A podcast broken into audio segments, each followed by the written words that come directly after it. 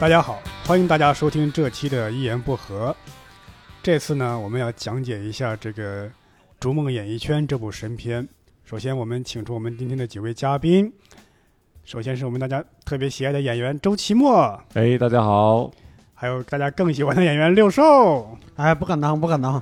还有大家可能不太知道的演员教主。fuck，好了，欢迎收听我们这次教主的无聊斋，哎然后 请到了周奇墨，哎，嗯，这这这个在友商这里啊，呃，不要喧宾夺主。嗯，好，这次我们准备换一种形式，就是我们四位呢要扮演不同的角色，来代入一下，来评价一部这部电影。对，那下面我们要开始了，嗯，我再次介绍一下各位扮演的角色。首先是我们齐墨轩影视研究会的会长及创始人齐墨老师，哎，大家好，哎，然后呢是我们的呃资深的影迷瘦柳老师，哎，你好，你好，你好，你好，你好，你好。嗯，呃，下面这位可是大咖了嗯，他也是一位资深的影评人，他的艺名叫做教父。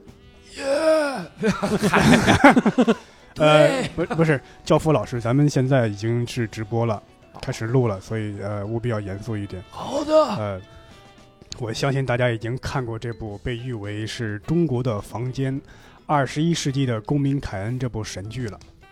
呃，我想什么什么什么凯恩，什么什么听不懂，呃什么呃呃，各位想必应该都知道《公民凯恩》这部电影。嗯，哎，我是是是是那个十二公民凯恩吗？还是就十二个凯恩啥的？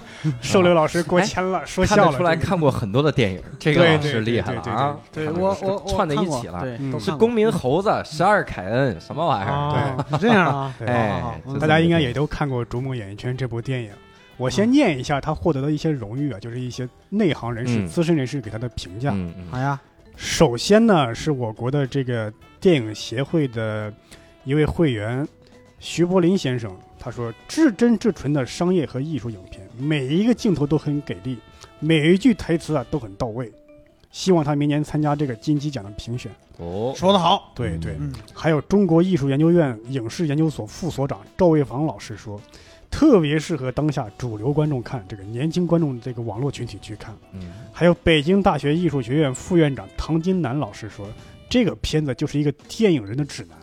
当然还有很多这个高度评价，我就不念了。我就想问一下，你们看完这部电影整体有什么印象呢？就是先从齐墨老师这儿开始。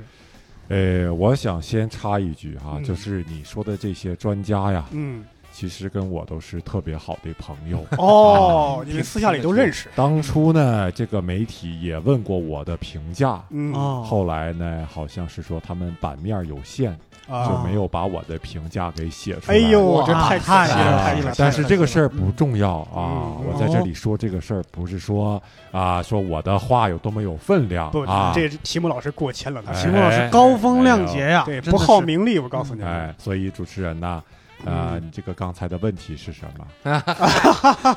您要哎这么续贵人多忘版面都事写不下，我对跟你说，齐木老师贵人多忘事，就是你嗯看完这部电影，就是整体的印象是什么？我是觉得呢，呃，这么说吧，嗯，就是后三百年、嗯。前三百年，嗯。在中国的影史上，嗯，嗯，什么什么史？这是最浓墨重彩的一笔。对，不是。啊？齐木老师，就是我觉得虽然这部电影大家公认的说好，但是您这么说是不是有一点我过？呃，我知道是有点说太低调了，啊。这么说还啊，可能是有点说，这个嗯。没有符合大家的预期，但是我们做研究的呢，就是比较严谨哦。啊，不会把话说的那么死。说三百年呢，就是三百年。嗯。哦，啊，不对，说三百年大概三百年，对啊，不会把话说的这么死。明明是六百年是吗？这个后300齐墨老师作为专业人士呢，他是从这个历史观的角度对这个电影做了一个盖棺论定。嗯嗯。那么我就想问一下，作为一个影迷，嗯，就是你从这个观众的身份来评价这部电影，这是瘦柳老师。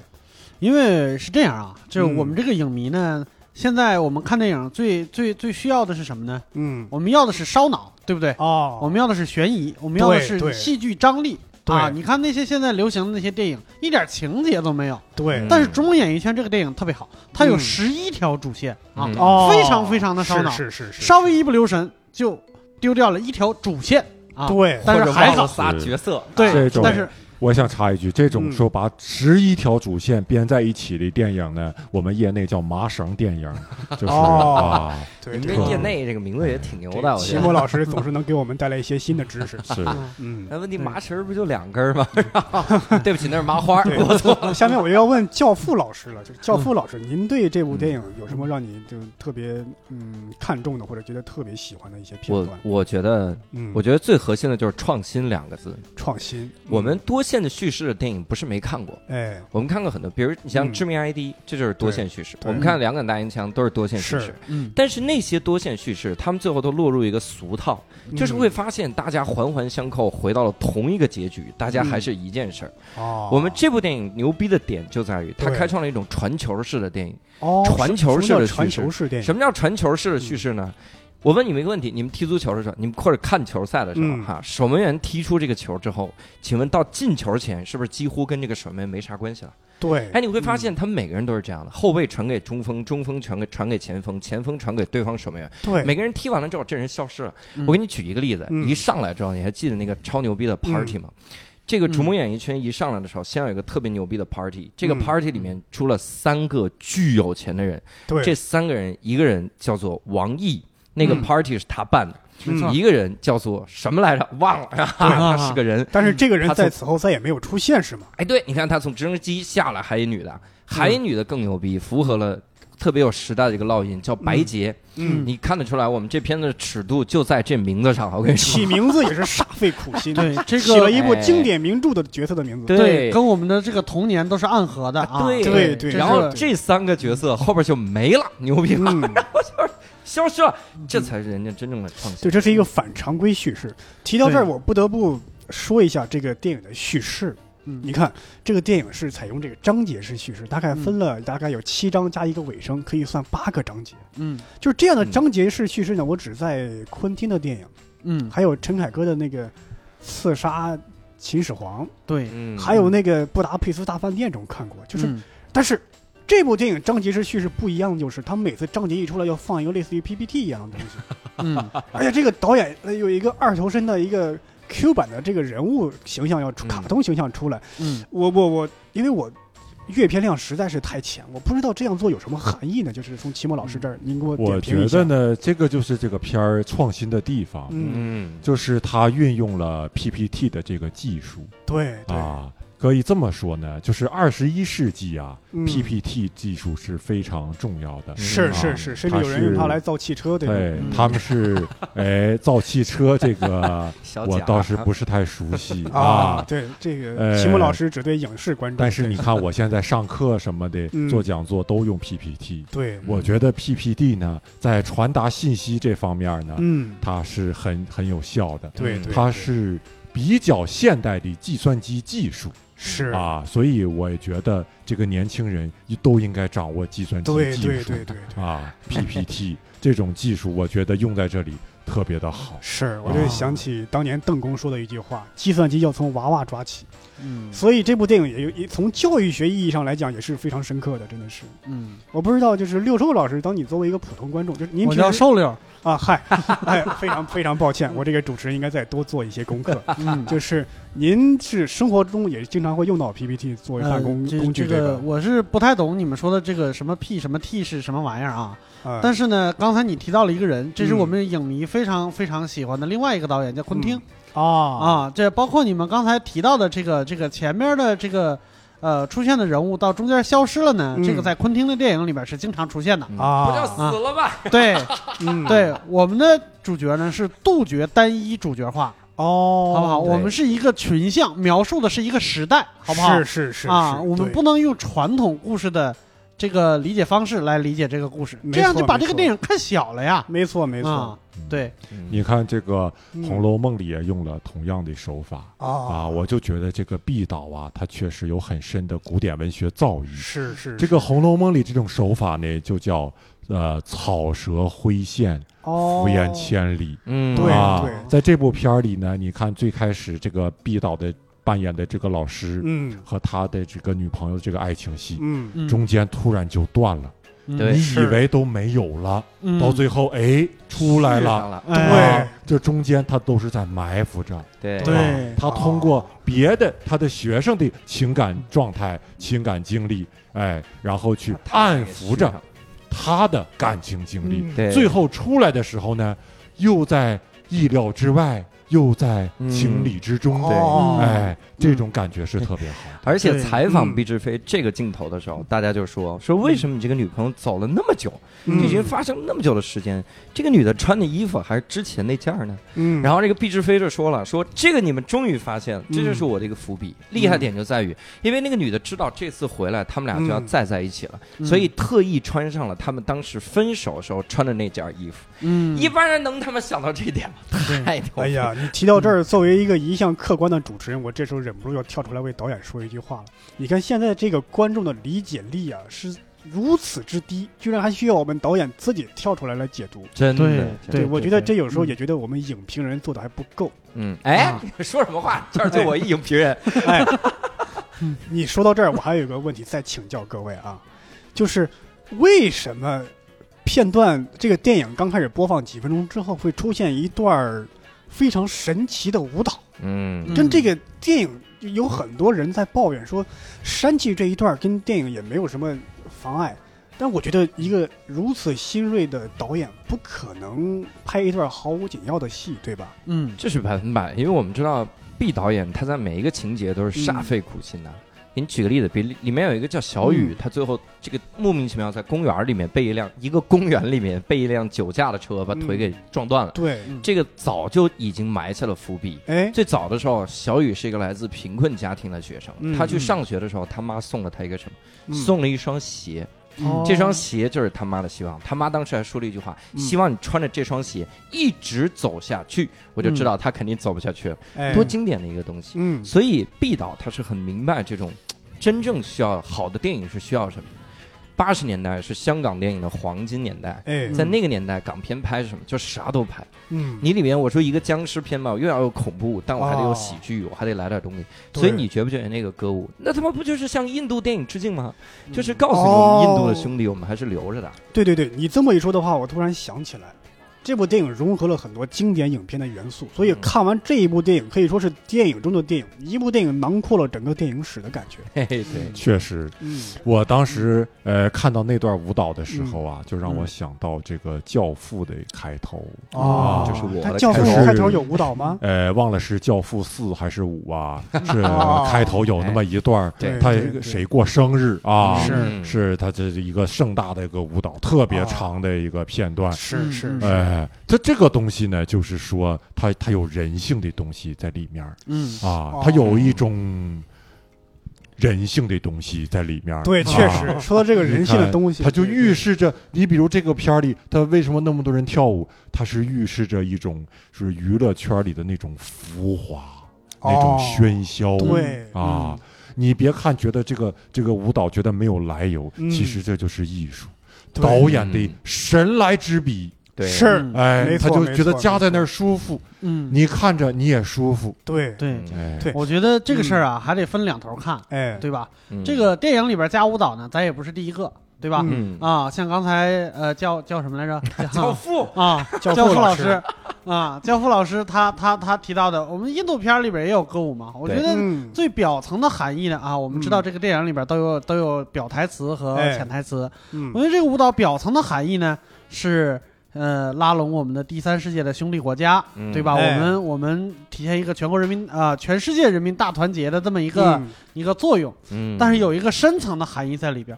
你看这个里边跳舞的都是一些年轻人，他们跳的是什么呢？他们跳的是广场上的广场舞。哎，我们知道现实生活里边跳广场舞的都是一般是一些上了年纪的人。懂吗？对，啊，我们在现在的社交网络上经常看到年轻人和老年人互互不相让的这种情绪嗯在里边儿。对，我们这个电影主要要表达的是，我们还是和气的，对不对？哎？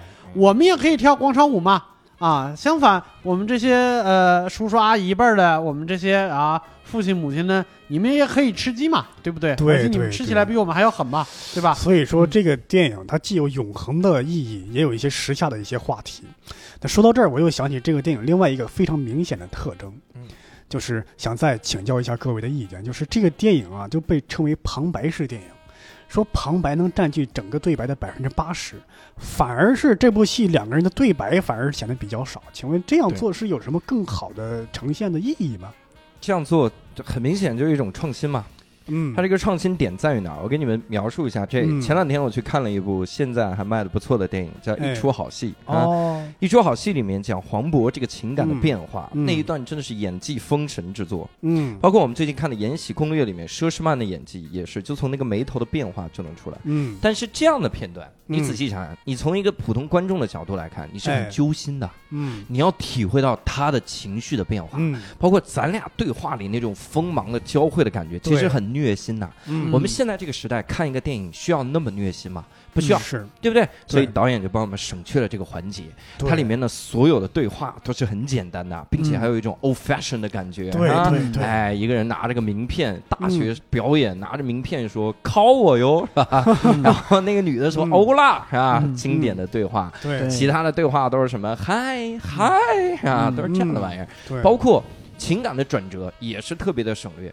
你看嗯我们那个里面有一个是那个那个女主角，哈某个女主角叫冷成风，啊嗯她自己是一直想要往这个制片人身上靠。嗯她她碰到一个制片人，跟这个制片人说说，你只要让我演你你剧里的那个女二号，啊。我以后就是你的人了。嗯。这个东西啊，如果制片人当场呵斥他，然后嗯这个对话里加东西，然后女的再来一番痛苦的挣扎，嗯。再努力，这个在其他电影里是很嗯。花时间的。嗯。那我们会影响其他的主线，嗯。观众也会看得很虐。嗯。所以冷成风同学说了这句话之后，制片人说：“我不是那样的人，你能不能努力一下？”冷成风同学的戏份从此结束，但是在最后的时候出现，通过努力当上了女一号，牛逼吗？中间就全是留白，全是遐想，是吧？对。你你好好想，我都成你的人了，我才当女二号，嗯我他妈得努什么努力，我才能当女一号，是吧？这家伙，是什么什么什么想？是想谁瞎想？嗯，哎，就是观众的遐想，对，啊不是瞎想。啊啊嗯。瞎这遐想是吧？啊是旁白是不是能给人提供一种更冷静、客观的一种视角？呃，说的是一个方面啊啊，确实呢，他这个旁白呀，因为他从第三者的，从我们专业的角度说，嗯第三者的叙述角度啊，啊，他出发呢，嗯他一定是比剧中人物呢，他嗯更啊所谓的就是客观一些、冷静哦一些。对对，还有一个什么呢？其实嗯这也是我我琢磨的一点，但是不一定对啊。嗯，我觉得毕导呢，他是考虑了现在年轻人大家呀这个啊注意力啊这方面不如嗯。以前了对啊。啊，我们现在的电影啊，可能年轻人呐、不管是在电影院还是在嗯电视上，嗯，他可能没有办法说全神贯注的从头看到尾。对对对，嗯这个时候啊，电影可能更多的转向一种伴随式的娱乐。哦。哎哦，所以你看这个啊逐梦演艺圈呢，嗯。你把它完全变成音频，你也能听，是的没错，而且很多画面你自己想象的可能也挺好。嗯。啊，所以它特别适合转成音频节目。对对对。啊，呃，家庭主妇在家。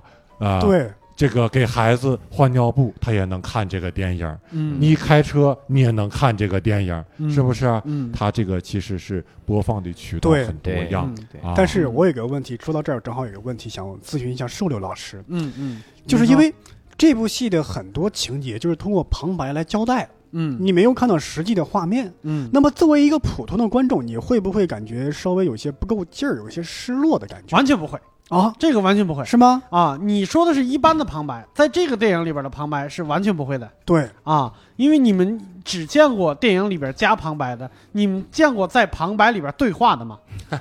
啊，我们这个电影就做到了开创式的这个这个拍摄手法，是吧我们在旁白里边，这个人说完了，那个人说对，然后我呢，对，它这个就是旁白中的打破第四堵墙啊。是是原来旁白和旁白之间它是有一堵对我们叫叙述之墙的。而，且现在把它打破。嗯。那旁白一打破，那它就跟剧情没啥区别；对，而且 那旁白一打破，那就跟剧情没啥区别了，它就融进了剧情里。是是，而且我我觉得更更好一点是，嗯。刚才周老爷子和瘦六老师啊，两个人都提到一点，对，非常棒的是旁白，他帮我们省去了看电影那种复杂性。是是，你你想特别照顾周老爷，为什么嗯。很多的老艺术家都站出来挺这部电影？因为这个电影中间有中场休息，嗯，老老头儿一个半小时不尿尿，能能憋得住吗？所以他给你尿尿的时间，嗯，并且还计算到老头儿大概尿什么时间，基本上就是走到门口尿就没了嘛，对，所以就三十秒是吧？对。三十秒欣赏个歌舞，你就去尿尿回来。嗯，最牛逼的是啥？最牛逼的是中间他帮你快进了一段，对，嗯。中间有一段肖玉和这个制片人聊天的过程，嗯。聊着聊着，就发现他们的语速变成了这个样子，大家都不知道怎么回事，对对以为音频出了问题。后来导演自己解释，是因为在这段对话里，你听了第一句就大概知道他们在聊什么了，所以我就给你二倍速的放在那儿，加快。然后这个时候，傻逼观众就问了嘛：“嗯那你他妈删了这段好不好？我都明白他说啥，你删了对话好不好？不行，啊，真是傻逼观众。哎，作为电影的电影导演的这种艺术坚追求，持哎，艺术追求，我们对不能删，该有的都得有，不能向观众妥协。真是挣你们这点臭钱。我觉得这个几位，哎呀，别看你们岁数比我小，但是嗯你们对于年呃新鲜事物的关注可真不如我哈。哎，这是因为？这种视频加工手段，嗯它是新兴的，啊，它在一个视频网站上很流行，叫哎，叫鬼畜，一种鬼畜的创作手法。就是哎各位亲爱絮絮叨叨。各位亲爱的听众啊，大家都念鬼畜，这其实是一个误读。啊，哎哎，那可能是我念错了不啊。不不不不，鬼畜啊，那可能是念鬼畜，我就是看个字儿哈。哎，呃，但是说他就会突然呢，把这个视频呢加速，然后造成一种呃意想不到的一种效果。对。嗯啊。其而且实这也是很时尚的一种而且这么说可以说嗯是官方鬼畜，大家经常把这种手段当做不登大雅之堂的表现手法。嗯。但是，毕导坚持把这种手法用到了电影中，也可以说是民间的亚文化做了一次证明，对，可以说为未来三十年电影的拍摄手法指明了方向。我认为是三百年。嗯，啊！啊，这点我跟呃教父老师还是对挺一致的。对。三百年啊，对对对。三百三百啊，啊，那咱们都一致。好，啊，看来这个毕导啊，在戏里戏外也是用心良苦。啊那么我还其实还有很多的困惑，嗯。我再说一下我另外一个困惑，就是里边有很多台词啊，值得我们反复推敲。嗯嗯。但是有一句台词，我实在揣摩不出导演有什么深意，嗯而且但是这句台词又在电影中出现了五六次，就嗯同样一句台词都是这样说：每当出现一个新的角色出现的时候，都会说一句他的家庭条件比较好。嗯，我我不太明白这句话有什么意思？难道只是介绍他家里比较有钱吗？我觉得导演不可能这么肤浅。嗯哎，这个就是毕导他这个对古典文学比较熟悉的地方。这是啊。怎么讲？这个？这个呢，在中国古典文学当中，你比如说嗯。在这个《诗经》里面啊，对。它是一种表现手法，嗯它叫重章叠韵、哦。啊。你看有些诗经我们都会背，比如什么“溯洄从之，道阻道阻且长，且长；嗯，溯游从之，宛在水中央，哎，然后它下面呢还是“溯洄从之，溯游从之。溯游从之”。对，对所以这个戏也是用的同样的手法。哦，他刚才说的是什么什么素的？是是没没有肉就是他们哎，没有肉，就是老年人不能吃太油，啊？哎就是啊素和呃咱们应都都油该对咱不要。老的影评人啊，嗯呃，足够的尊重。没事儿，现在确实文化有点断代 是是，年轻人也不怎一说《么读《诗经》诗经》啊，他了们，就对不上来了。这也是嗯毕导可贵的地方。很明显，他对对《诗经》这种表现手法很熟悉，是，嗯把这个主题呢不断地重复传达给观众，对，它也会造成一种嗯重复的美啊。是是，你看，在单口喜剧里，我们有 rule of three 啊，这种当然嗯。这个就讲的比较多了啊。啊。啊，我也不是单口喜剧这方面的专 家，献丑献丑。话说到这儿，啊。我就突然感觉感慨，真的，因为现在很多导演都是学习什么好莱坞啊，甚至有些人去学习什么港片啊，学习嗯。欧洲大师啊，嗯但是他们都忽略了一点：我们嗯中国是一个有五千年悠久文明的历史古国、文化大国，嗯你为什么不从老祖宗那儿多学点东西呢？你看毕导这里就用到了《诗经》的表现手法，这就是一种传统的东方美学的写照。嗯嗯嗯，不知二位对他们这个表现手法有什么其他的解读的意义呢？我觉得在里面有一幕我印象特别的深刻，嗯就是第一开始那个，这也算是一个小的女主角吧，叫嗯凤爱一。啊，这个凤爱一呢，他看到了毕导之后呢，嗯。也是里面的文老师，对，他就情不自禁的说出了一句跟这个电影完全没关系的一句话，嗯。就是文老师，我一看到他我就爱上了他。嗯。他那么真诚，那么让人打动人，嗯。我真的觉得他特别特别好。然后我就仔细看了这个电影的剧情的介绍，嗯。这个电影在剧情简介里是这样说的：一般的电影都会嗯介绍文老师是一个普通的老师啊，是一个小职员，是一个年年的老师。嗯他的电影的介绍里面特意加了四个，呃就两个定语，叫文老师是一个年轻英俊的老师，哈哈。嗯 所以这一条就是暗暗的伏笔。我觉得这个伏笔挖的特别的好。对对，什么叫伏笔？就是明眼人打死都看不出来。嗯我们看了这么多遍《逐梦演艺圈》，你看得出来文老师英俊吗？完全没有。对，那怎么让人家看出他英俊？就靠这里面这种小破台词，是。一句一句堆叠起来，你连起来就是一个很大的一盘棋。嗯，这个关于这个嗯。按笔方面，我也有一点想说的。，哎，我们印象很深刻的，其中有一个情节，嗯。就是刚才教主老师记的这个教父老师，啊，哎。对啊，教教教主的父亲老师的，哎，他他他提到的这个凤爱一同学，嗯。在这个公园里边正在练声哎，啊，旁边过来了两个他的亲密的同学，啊对对对。其中就有这个呃冷成风。冷成风老师和兰若啊。曦。对。兰若曦，啊，是佳悦。可佳见悦对。教主老师对这个冷成风呢，就当时对这个凤爱一老师提出了一个质疑，他说嗯。在现在的影视圈里边，我们练这些东西是没有用的，对，我们要靠什么呢？嗯。我们要靠的是大哥、大叔、哎。大爷和干爹。哎，嗯。你们发现这里边有这个台词有什么玄机了没有？嗯，这没有我还真没发现亲爹呀。哦，没有亲爹，这对，是然后演完了这一幕以后，冷成风老师对自己介绍的时候，他就是一个孤儿。啊，他就是他就是一个没有亲爹的那么一个对。非常苦的哦劳苦大众的劳动劳动女性的这么一个角色。嗯。啊，这是一个非常非常有寓意的这么一个关怀弱势群体的这么一个细节对对体现。对，就像嗯我刚刚和齐木老师一起说过的，就是东方的含蓄美学，这是一句嗯潜伏了几十公分的这个潜台词。对对对对对，对嗯对我还瘦肉老师的这个选片儿对功力还是挺深啊，啊因为这个也也是我呃，虽然是第一眼就看出来的东西，但是哎一般年轻人是很难看出来。对对啊你看嗯不容易。齐木老师夸你了。哎，啊啊，不可能不可能。呃，提到这儿，我还有一个专门的问题啊，想问一下瘦柳老师，嗯，您说您说，就是这部电影呢，有一段可能是对普通影迷乃至普通观众的一个考验，嗯嗯，就是它的转场，有人认为是非常之硬，嗯基本上没有什么空就腾转场之类的，都是硬转，甚至黑幕转场。嗯作为一个普通的观众，你看到这一幕的时候，会不会有一些生理上的抗拒呢？嗯，生理上的抗拒呢，呃，倒是没有，啊但是确实是对这种前卫的手法呢，嗯稍微有那么一点点跟不上。当然，这个就这基本上就是我自己的问题啊，啊，这是我自己的问题。嗯，但是这个毕老师讲故事的这个功力还是非常厉害的。是是。你们有没有印象？就是毕老师演的这个角色在里边有一个呃有一个情节，就是他嗯在雨天里边打着伞，对？跟他的女朋友吵架了，嗯，最后吵到白热化的时候，他女朋友就说：“要不咱们还是分手吧。哦，然后镜头马上一转，话尾音响起，说：“还好他当天没有跟我分手。嗯哦啊，这就是一个简单的一个转折。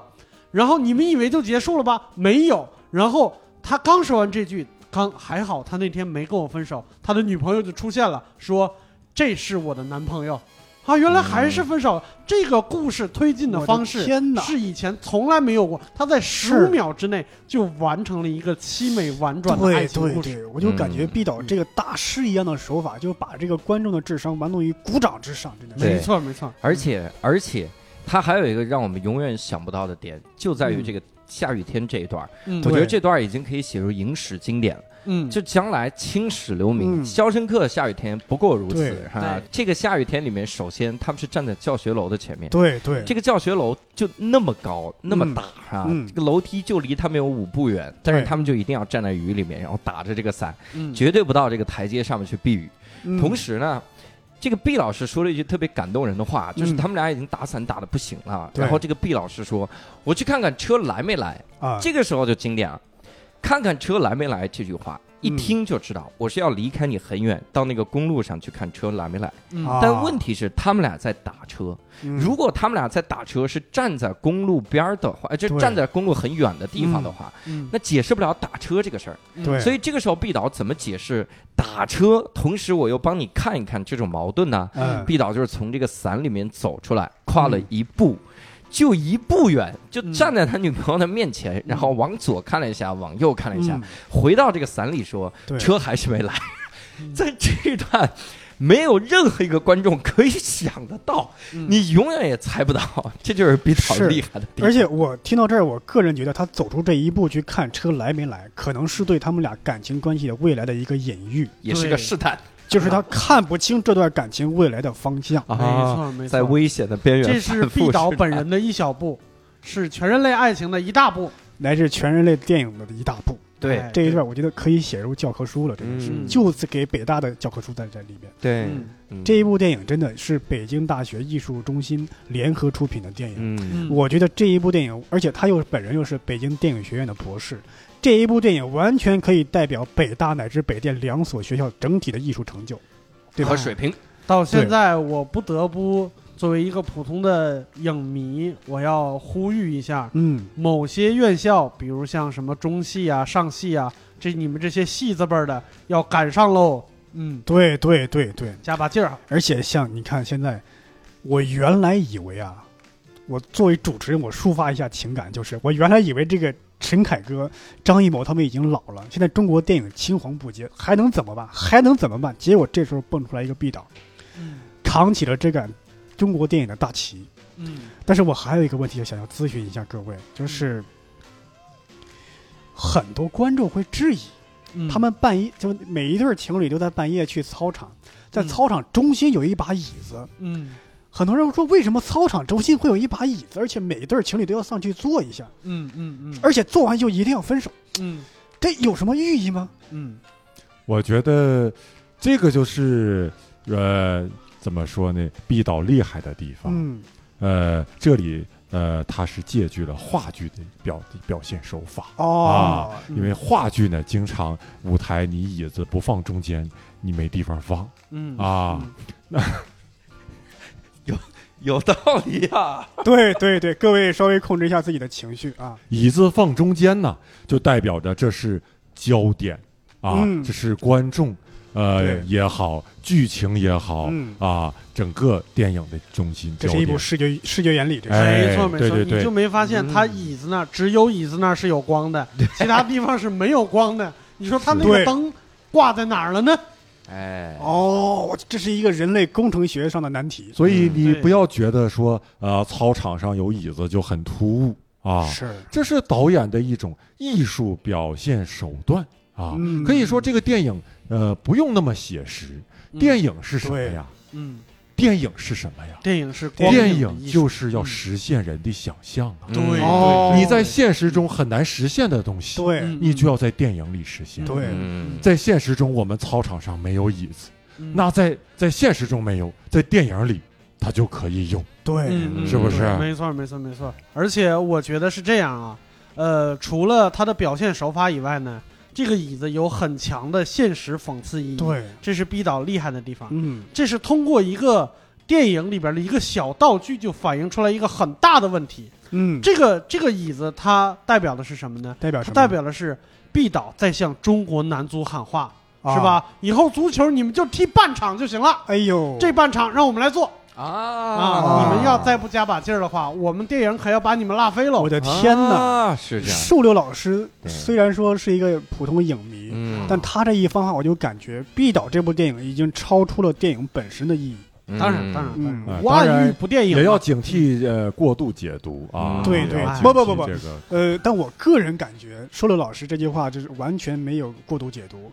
说实话，离这部电影的其他的内涵还差得很远。嗯，这部电影是解读不尽的。对。嗯而且椅子上面都是二人世界，这是说什么呢？就是说很多的人呐、嗯他们就是二椅子，就是、嗯 就是这种啊，哈 哈直直击现实里面的很多 娘娘腔的这种事儿，我觉得是非常有道理的。这就是毕导用心良苦的地方。还有很多用心良苦的。嗯，PPT 的所有的那个 PPT 做转场的时候，动画每次都不一样，对对对对，而且还把一些古诗硬加了字儿，念念不忘，必有回响，对硬凑成了念念不相忘，嗯必定有回响。嗯你本来以为他已经很有文学造诣了，是。这个时候又突然出来。林子大以后，什么鸟都有，哈哈，又有口语，又有诗在里面。雅俗共赏，雅俗共赏，对。所以说这就是古典文学的魅力。啊，哎，，对，这个二嗯教二椅子老师看电影还是要稍微的仔细一点啊。嗯。这个转场的这个 PPT 动画呢，嗯，呃，不动的地方每次都不一样，但是动的地方每次都一样哎。呦，你看这个啊瘦六老师观影非常的仔细，就这一份认真钻研的精神，值得我们每一个电影人去学习。哎，真的嗯，还是要认真嘛。对看不了对对那么多遍。说到这儿，我又有一个问题要再次问一下大家，就是，呃，影片的开头啊，还有中间都有一场追逐戏，然后我们就很多人就评价呀，这个在追逐戏当中啊，这个男主角文天阳，文天阳，他的脸有人说像便秘，有人说像猩猩。我觉得这种表表演手法是，是不是？呃一我不我看不太明白为什么要这样来表演不是我一个角，色呢。我先问一下，你说的追逐戏是哪个？是是车追车，啊，对，追车戏，人追人？对对，追车戏那一段，嗯就是这个主演的脸真的，一一是像便秘，二是像一个大猩猩一样。嗯，这这种表演手法确实给我很大的震撼，但我稍微有点 get 不到他是究竟想表达什么。嗯，那我问你个问题：嗯，斯坦尼斯拉夫斯基表演体系最重要的是什么？哎呦，这我才疏学浅，我还是真体验。哦，你知道当时他是什么心情吗？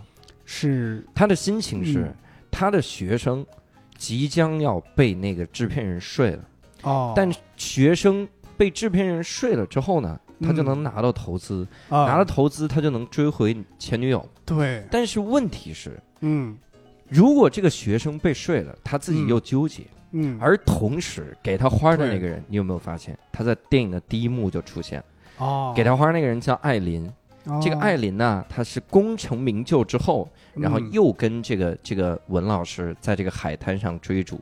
那个时候你都想不到，你说那那个他的女朋友去哪儿了？不重要、啊，反正是哦艾琳穿着泳装在那上跟他追逐，可见艾琳是他的小三儿。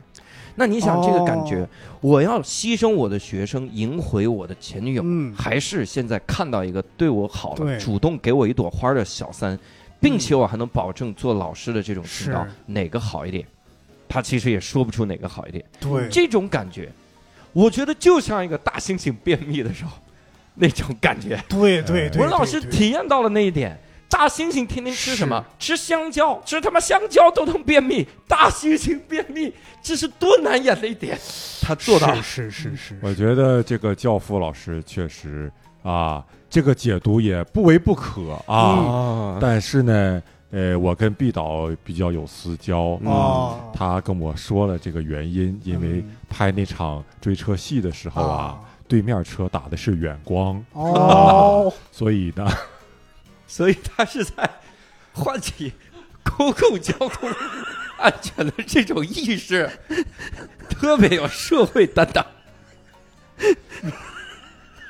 说你如果你如果打远光，就会把对面的司机给迷得像大猩猩。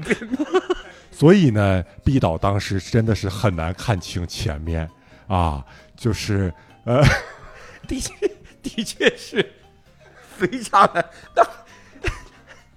所以他这个面部表情呢，可能是说像较某些狰狞观众说的狰狞哈，嗯，哎，但是这也是电影的魅力。哦，哎，就是你要给观众解读的空间，是是不是？哎，嗯也不失为一段影史佳话。对嗯所以毕导这个敬业的精神啊，是值得一些新的电影人来学习的。嗯嗯，嗯，对对对，作为树柳老师，您对这一幕您看完，你会有一些不愉悦吗？就是呃，完全没有，完全没有。我从他的这个表情里边，可以是呃，可以亲身的感受到他这个这个拉不出屎来的这个心情。嗯啊这个你想，毕老师嗯他那么压力大，他为了自己的女朋友，为了自己的学生，你看他的学生又又是死死走逃亡的，是吧？是是，被车撞，他这个时候他不能便秘吗？对，他一定对他哪有时间拉屎？宿便堆积久了，那就得便秘啊！太对了！哎呀嗯，瘦六老师这对这个看的好啊！对我们表演里面讲究的是什么？讲究的是真听、真看、真感觉，好不好啊？我们虽然没有交代文老师有这个便秘的这个病史，但是他嗯通过表演，深刻的向大家、展示了这一幕啊！对 哎，这个说的就特别好，你看很有社会担当，不能开眼光啊！对压力再大也要保持排便的习惯，是吧？是的确是这样。而且里面你看还呼吁我们不能打人，他里面那个学生就随便打了一下人，坐了一年的牢。呃，文老师在压力这么大的情况下，嗯，我相信他在演这个戏的时候，也是经过了一些处理嗯，对吧？啊，比如说会借助一些道具啊什么之类的来营造这个便秘的这个感觉，要不然嗯这场戏不可能拍的这么好，对吧？这绝对是演员们值得借鉴的一件事情。你比如说我们现在的有一些小鲜肉的，呃，小鲜肉的演员呢，我们经常说他们没有没有没有没有表情，嗯那没有表情，那那怎么演呢？我们就可以通过一些物理手段，比如说啊，把肛门塞上，就可以增加一个便秘的表情，对吧？对对，这个这个是啊，我们演技不够，道具来凑，对不对？嗯这是一个非常好的示范。嗯嗯，而且说这个，我突然想到这一段戏可能是这部电影中为数不多的没有旁白、没有对白的电影，全靠毕志飞老师的表情在撑下来这部戏。嗯对对对，所以说，可以说真的是一个呃能编能导能演的一个全才式的人物，真的对对对。，上一次见到这样的人物，大家还都说是姜文，但我感觉感觉这姜文跟毕导一比，实在是差太多了啊，完全不行，完全不行。确实嗯确实。而且刚刚说那个戏剧式电影，嗯姜文的那个《一步之遥》也是一个戏剧式的电影，但是他这种戏剧式的处理手法，嗯。跟这个毕导的差距也是不可以道理计，真的是。嗯，哎，在这里我就不是很方便说话了，啊 因为毕竟我跟姜文的私交特别好啊，所以这块你们聊啊，你们聊啊，是是，呃，但我感觉我说出这番话，姜文听到他自己，他也是特别服气的。对，嗯，应该是。接下来还有一些问题，就是你看，呃，会不会有些人质疑，就是影视专业的学生就整天过这样的生活？因为这是当代大学生的生活吗？就是整天参加一些什么生日 party，然后去 K 歌之类的。因为我已经淡出校门大概有七八年了，我是。嗯，这就是当代大学生的生活。嗯你看看这里面所有的人哈，无论长得好看、长得难看的人，嗯，他们都说他们有梦想。让我印象最深的就是冷成风，他自己跟自己的养父断绝了父女关系，对，抛弃了家里一切，而且他养父是个外国人，对。说了一口这个中式英语。对，然后来到了来到了这个中国要学表演，而他学表演这是他的梦想，但他做出了所有的努力，就是陪老板喝酒，不停的喝酒，嗯，上一秒已经喝的吐的不行了，然后在那一边哭一边说：“我一定要成功。”下一个镜头就是他在酒吧里面继续嗨，哦，这就是大学生啊。没错。嗯，作为一个大学生呢，我看了这个电影以后，我也是非常的讶异啊，因为我平时的生活呢，就是在宿舍打打吃鸡，是吧？啊，呃，刷刷呃论坛，对不嗯对？但是呢，我才发现原来大大学生的生活是可以这么丰富多彩的呀。啊那我觉得毕导就是想通过这个电影来告诉我们，嗯作为一个大学生，如果你没有活成这个样子，那是你不够努力啊，对吧？对包括冷成风同学，他身在英国，是对？吧？这个呃一大表演体系发源的地方，嗯，他要他要当演员的话，嗯他毅然决然的选择回了祖国，对吧？嗯？回到我们祖国的大学里来，对一定也是因为他看上了我们大学生的这个丰富多彩的夜生活。是是对是，是没错嗯没错。那这部电影，你看这个主题又丰富又深刻，充满了对这个人性的拷问、两难的抉择。这个你们看的时候有没有对你的思想上的触动呢？这个要说触动啊，那就不止一处。可以这么说呀，在嗯。看电影的途中，嗯，我数次想合上电脑。嗯，思考一会儿，思考一会儿，因为这个情感在我内心里激荡啊，嗯是。是，真的是很难平复。感同身受，感同身受。这里面这个大学生啊，嗯，他一见到制片人就得跟他睡觉啊，这种这种乱象嗯。嗯。让我非常的愤怒。和羡慕，啊，有一些羡慕和愤，主要是愤怒，对，主要是愤怒啊。嗯。这个我当时也跟这个毕导说，我说现在大学生，是。你们影视圈的都这个样子吗？嗯。啊，他说都是这个样子，哦，我就更加的痛心。我说那一定要拍出来，嗯嗯，那不拍出来，那简直是得得让大家看看我们现在影视圈乱成什么样子，对，嗯嗯，引以为戒，让大家。引以为戒。对。，太乱了，太乱了。是是是，嗯，嗯我比较有触动点呢，嗯。有几个啊。嗯。首，先就是我们这个影片里边这个叫兰若曦的这个同学，嗯呃，这个影片里面介绍他和他爸呢，他爸是一个著名的企业家，嗯从他们的生活环境呢，确实能嗯看得出来啊，嗯，他们在这个热带的这个这个树林里边嗯有这种户外的椅子，嗯，然后户外的桌子，在这嗯在这儿啊、吃饭聊天儿。是，但是你们发现没发现，他们吃的东西呢，就是白开水和苹果片儿哦啊。这个体现了这个兰若曦这个家庭啊，嗯呃，虽然有钱，但是嗯。毫不奢华，哦，也是反映了一下我们这个这个破除了一下我们这些普通人民对于有钱人家的幻想。对，也是啊。弘扬一下我国的传统美德。对，没错。然后还有一句台词儿呢，我是特别有呃，我是特别有感触的，嗯，就是里边那个那个那个那个，就是在在夜场里边唱歌的那个那个那个小伙子啊，嗯，那个小伙子他有一句特别著名的台词儿，什么？他说我的班级里边有很多有钱的学生，嗯。家里边都非常的有背景，嗯。但是我没有，嗯。我决定不像他们那样嗯，啊，我不靠爸妈，我要靠自己，对，然后就当了小白脸儿，对啊对对。对，凭借自己的实力拿了三十多万，还有很多合同，还有一辆车。你说到这儿，嗯。我想起这一段感情也非常的微妙。嗯，首先，那个小伙子唱歌是跑调，对，完全不在调上，嗯。但是这个情，这这个这个小富婆等于是就毅然决然看上了他，但是对，影片就故意不解释为什么。对这和我们劳动人民的这个艰艰苦奋斗的这个普这个素质是能够暗合的。哦我们讲究什么呢？我们讲究有困难要上，没有困难创造困难也要上。虽然我是学表演的，但是我为什么不能当一个驻场歌手呢？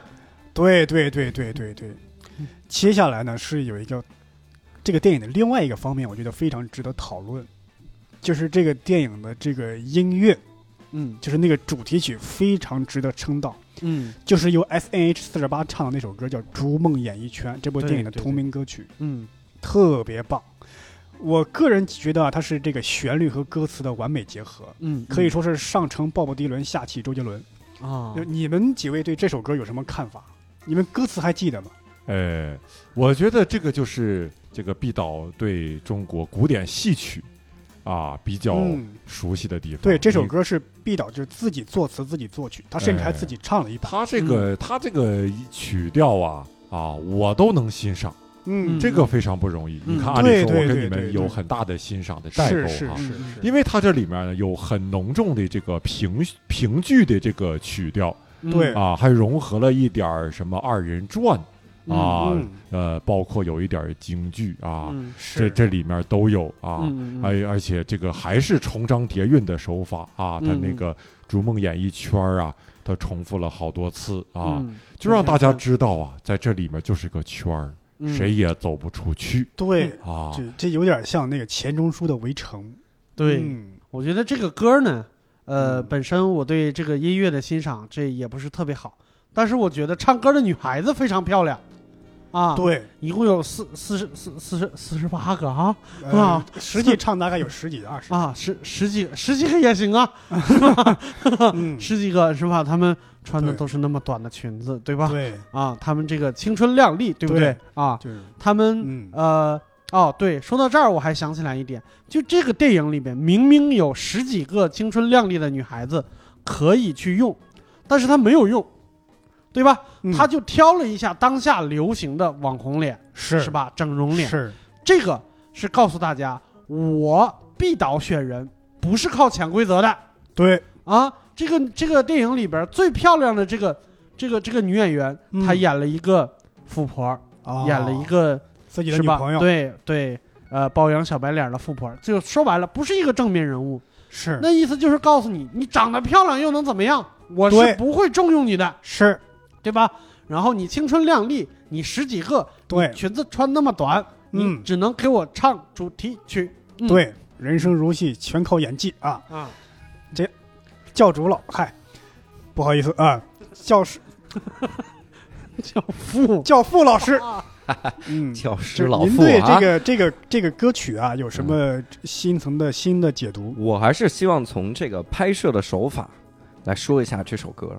啊就说任何一个电影啊，它的嗯主题曲一般来说不会出现在结尾，是。它一定出现在一个情绪特别契合的地方。对。比如说我们最近的看的看的这个《西红柿首富》，对《西红柿首富》它出现在哪儿？减肥那一段儿，因为他这个歌是偏偏活泼的，对而减肥那段是非常活泼的。是再比如说韩寒的《后会无期》，嗯它出现在哪儿？它出现在这辆车直着走的时候，对，因为这首歌我要听到的时候，就是那种平凡之路的感觉，我我要走上这个路的感觉。哦对，但是这首歌出在了哪儿？这首歌出在了你记，你要看这部电影，你要能看到最后的时候，你才能听到这首歌。，对，对很多的观众表示我都听不到这首歌，对，因为他们看不到看电影啊太这是缺乏一个彩蛋耐心了。庸俗对吧？嗯对对，所以这首歌又是找 S N H 四十八唱的，并且是放在了整个这么一个讲就这个电影里，除了努力以外，哈、努力的人都没有好下场。你有没有发现？哈，是然后都是那些啊各种各样的手段，然后最后成功。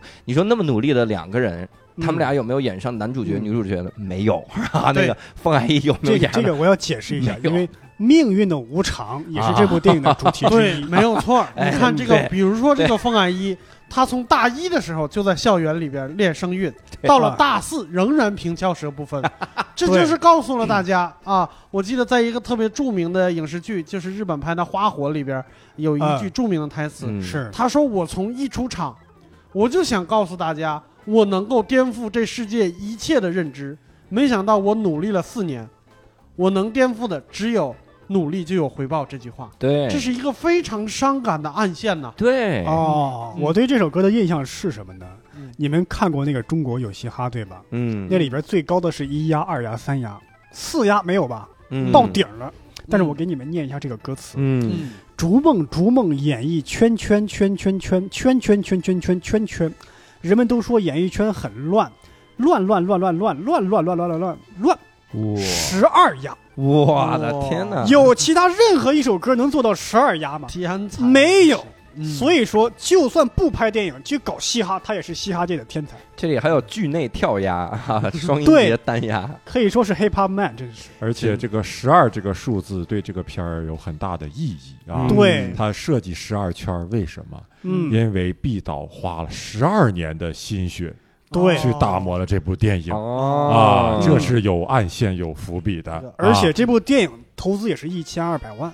对，哦所以呢，一般我们说嗯。十年磨一剑，嗯，这个毕导是十二年磨一剑，磨了个圈，有点磨成匕首了。啊。是，你看，就捅破了我们电影的对于电影的这个认知，对。对啊对对对像一道锋利的匕首一样嗯。划破衣服。接下来呢，啊，哈哈哈还是说潜规则这事儿啊？划破了观众的心脏啊。接下来呢，就是我想让大家来一个预测，就是这部电影啊，有人说啊，明年啊可能会送选欧洲三大电影节，还有这个奥斯卡。嗯呃，很多人说啊，一些这个著名导演，像库布里克也好，黑泽明也好，都是一些大满贯导演，嗯，他们获得过一些非常重要的电影节的最佳导演、最佳影片奖。嗯那你们觉得这个毕志飞导演明明年能否实现欧洲三大电影节以及奥斯卡的大满贯？嗯，这个我先说吧，嗯，我觉得呢，呃，可能还是有一点点困难啊，有一啊，点点困难。这这是为什么？啊，因为据我了解呢，像嗯什么奥斯卡电影学会啊，啊？什么这些的评委，他们都嗯上了一点点年纪，哦。他们可能这辈子看到的也就是一部电影里边三条、四条线哦。啊，，只有一条主线，但是他们从来没有看过十一条主线的电影啊，嗯十一条都是主线。我觉得以他们的这个这个教育程度啊，还有这个呃上了年纪以后这个注意力啊，，嗯他们能看到嗯四条到头了哦啊，，他们未必能够看清楚这个电影的你全貌。是说这个奥斯卡评委他们的审美能力可能赶不上这部电影？呃，主要是年纪大了，这个生理上赶不到了。是是是是，这确实是一个问题。我们觉得应该给这些人发放一些医疗的经费嗯，啊，对对对，再加上有专人来解读，对对对，这样才能让这个这部电影的赢面更大一些。嗯，就是《教父老老师，您怎么看？我觉得欧洲三大电影节我不敢不敢想哈，嗯，但是我觉得奥斯卡是有可能，哦，因为奥斯卡这个最佳外语片一般来说都是都是什么样的才能拿到呢？为什么什么样的？哎，一般都是反映少数人他们的这个这个生活状态。哦，边缘人，哎，边缘人、弱势嗯群体，你像今年的那个《小偷家族》嗯。这种东西，我觉得它就是逐梦演艺圈最大的竞争，对还有手。前两年那个月光男孩，还有那个水形物语，对，对。你看，嗯。他是边缘人。嗯，边缘人指的是什么呢？《水形物语》也不是最佳外语片啊，你啊，啊是。啊，啊，对这个中国人来说，啊？他是最佳外语片。光男孩也不是，就就啥玩意儿？那个什么小鞋子是 我说他们是最佳影片，啊，我们这也没法儿啊，没准儿没准逐梦演艺圈》这部电影能突破国籍的桎梏，直接获得奥斯卡最佳影片奖。和最佳导演奖，因为他关注了弱势群体，对他真的给你讲了，他里面说就就 low 逼成那个样子的人、嗯啊，他们都是学校里最受欢迎的两个男男孩儿啊，哦你看他穿的每一个人的衣服都是那种啊，就是非常的土的衣服，是但是他们竟然是最受欢迎的。嗯，就让他们真的知道中国的嗯电影界、他们的弱势的一面在哪里，对对对，把这个来给它放出。嗯，您能不能来搞一下预测？这个像戛纳、中呃柏林，还有威尼斯电影节以及奥斯卡，呃他能不能拿到及金鸡百花，这对对个对对我这个身份就不是很好说了哈，啊因为呢，金鸡百花的很多评委呢，跟我都是特别好的朋友。嗯但是您不妨啊说一下这个它的赢面有多少？他的赢面，我在这里说，其实感觉会影响他的一些评选的过程。哦哈哈。嗯因为如果我的那些朋友听到的话，他们平时还是挺尊重我的意见。那啊。这个奥斯卡和欧洲电影节，您觉得？呃，奥斯卡欧洲电影节，我就担心一点，就是说呢，呃，这个翻译的问题，翻译的问题？因为毕竟呢，我们这个片儿啊，它这个啊。旁白、旁白量很大。对。啊，我不知道呢，这个翻译工作呢能不能做得充分哎啊？呀，主要就是你看，我们毕导在这个片儿里，他这个故作出来的那种中气不足的声音，是。我们的国外的配音演员能不能把它惟妙惟肖地表达出来？啊？嗯，呃，还有就是看我们里面毕导的学生啊，嗯。平翘舌不分。对，这种作为一个影视演员平翘舌不分的这么一种矛盾的这么一种啊，这种这种现这种情节吧，啊，这是一种特殊的处理哎处理方式。方式，嗯。国外的配音演员他能不能就是给表现出来，这都是很大的问题。但是我觉得这个您可能是过滤了。因为据我所知，有个小道消息，欧洲电影节奥斯卡的评委啊，就是为了这部电影，就是起起早贪黑的在学习中文。嗯，那你就问他，嗯，《逐梦演艺圈圈圈圈圈圈圈圈圈》圈里面这几个圈分别是什么词性？